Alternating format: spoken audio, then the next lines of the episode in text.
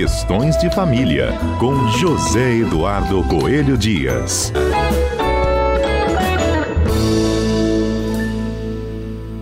Hoje é dia de questões de família e o nosso comentarista José Eduardo Coelho Dias já está aqui conosco. No tema do nosso debate, abrindo a semana, é como é definida uma guarda dos filhos e quais são as modalidades possíveis hoje no Brasil. Bom dia, Zedu.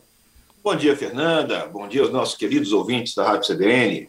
Zedu, como é que a gente divide hoje esse processo aí, né, de judicialmente falando, o processo de quem fica com os filhos e como que é essa divisão?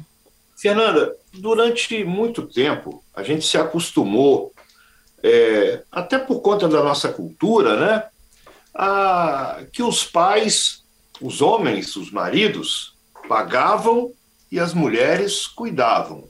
Uhum. Hoje em dia a gente não tem mais essa realidade, né, Fernanda? Hoje em dia os homens descobriram que trocar uma fralda não faz o braço cair, que vigiar se o menino é, é, é, escovou os dentes ou, ou se foi para a escola, se fez os deveres, passou a ser uma coisa normal também no público masculino. E estudos científicos, pesquisas revelam que não é possível você falar numa tendência ou numa habilidade específica para cuidar das crianças em função do gênero. Não existe isso. Né? É, instinto materno, é, ah, porque homem é assim mesmo. Não, isso é balela, isso não existe. E o legislador, é, captando essa realidade e até no interesse das crianças, em 2008, tentou implementar no Brasil a guarda compartilhada. Não deu muito certo, sabe, Fernanda? Porque naquele momento, na lei de, de, de 2008, ainda se deixava para o juiz decidir quem ele considerava que seria melhor para os filhos. E aí a gente tinha esse elemento cultural impregnado nas decisões judiciais. Precisou de uma modificação em 2014 para que a gente tivesse no Brasil a chamada guarda compartilhada coativa. É, então, o que, que significa isso? Significa que a guarda dos filhos, no caso de uma separação, no caso de um divórcio, será compartilhada entre os pais. E aí a gente tem um outro problema. Muita gente tem medo da tal da guarda compartilhada por não entender o seu significado. Guarda compartilhada não significa que a criança vai ficar uma semana com um, uma semana com outro, ou que nós vamos ter uma divisão equânime. Equânime não, uma divisão matematicamente exata do tempo.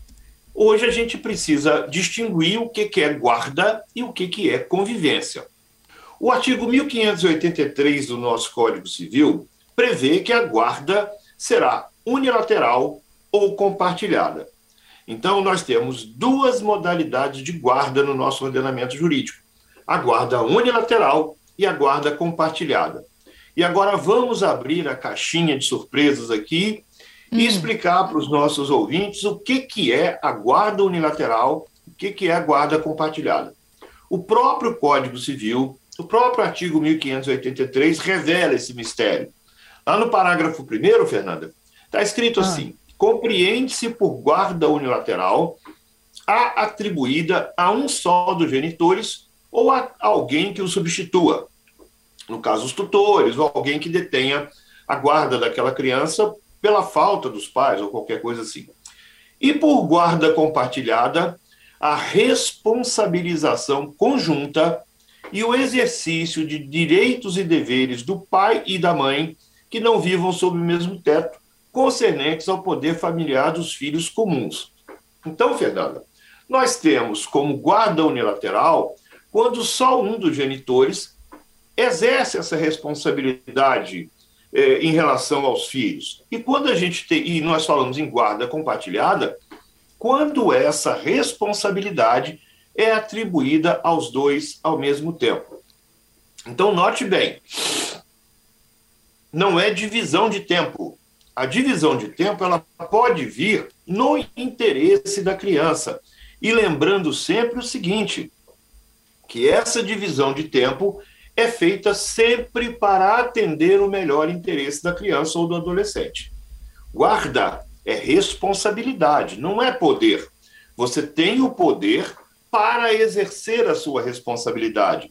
Não é ter o poder para espezinhar ou para apurrinhar o outro, o outro genitor por questões de luto mal trabalhado no divórcio e utilização dos filhos como arma. Isso não é guarda, isso é maldade. A guarda compartilhada é a responsabilização conjunta e o exercício dos direitos e deveres de pai e mãe. Mas esse exercício de direito e deveres de pai e mãe, Fernanda, só tem um objetivo.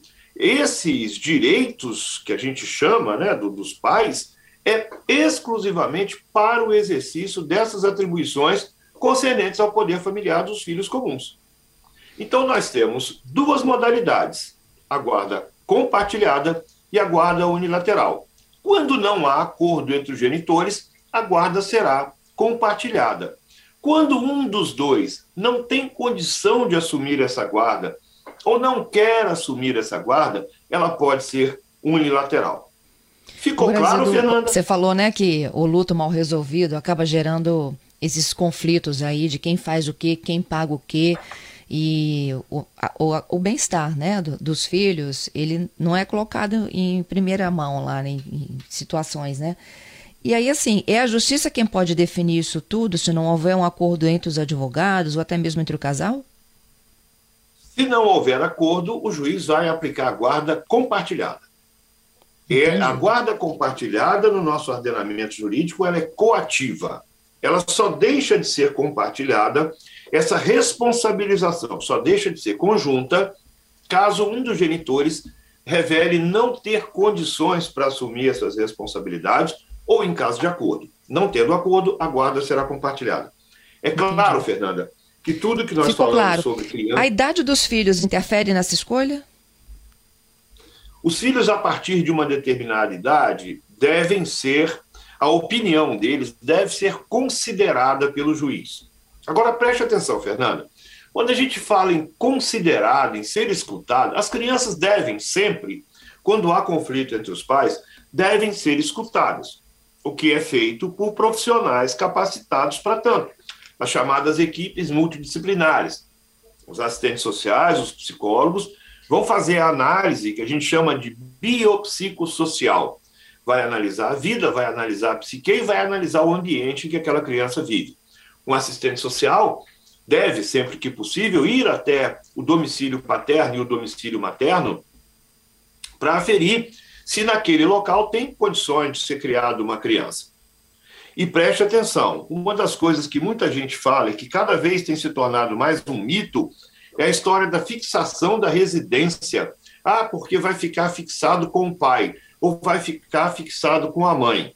Eu entendo, Fernanda, bem acompanhado, diga-se de passagem, com grande parte da doutrina, que não existe essa fixação de, de, de, domicílio paterno ou materno. Porque se a guarda é compartilhada, se os dois exercem as atribuições parentais em benefício da criança, a criança vai ter como referência tanto o domicílio paterno quanto o domicílio materno.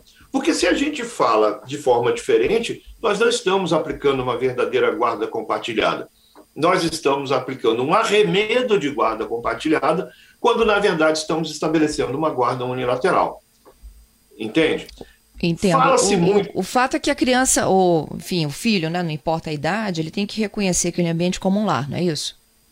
Exatamente. E isso é um dever dos pais proporcionar.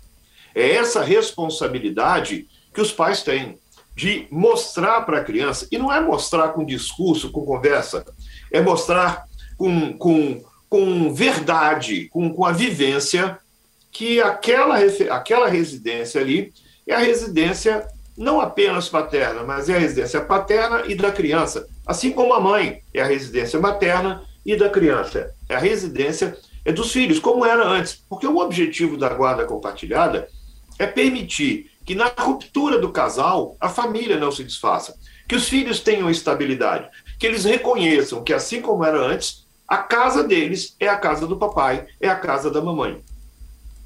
Então Muito não tem essa história de residência paterna. Infelizmente, Fernanda, alguns juízes, alguns membros do Ministério Público ainda insistem com essa visão ultrapassada, mofada, bolorenta, por conta disso que a gente sempre fala por aqui, né?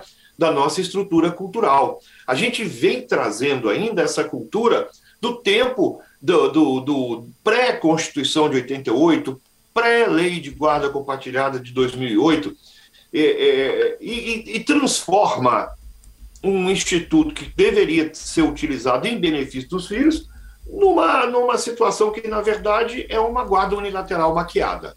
Isso a gente não pode aceitar, né? É isso. Zedu, com esse quadro de hoje a gente inicia a nossa série, né? A gente vai falar de muitos dos desdobramentos aí de um processo de divórcio, como fica a situação dos filhos. A gente iniciou falando, né, das modalidades de guarda, de como é que os filhos é, têm que ter a relevância total, né, no processo de compreensão aí da separação do casal. E daqui para frente, então, nós vamos com a ajuda dos nossos ouvintes, as dúvidas que surgem sempre, esclarecendo o tema em novos episódios, não é isso?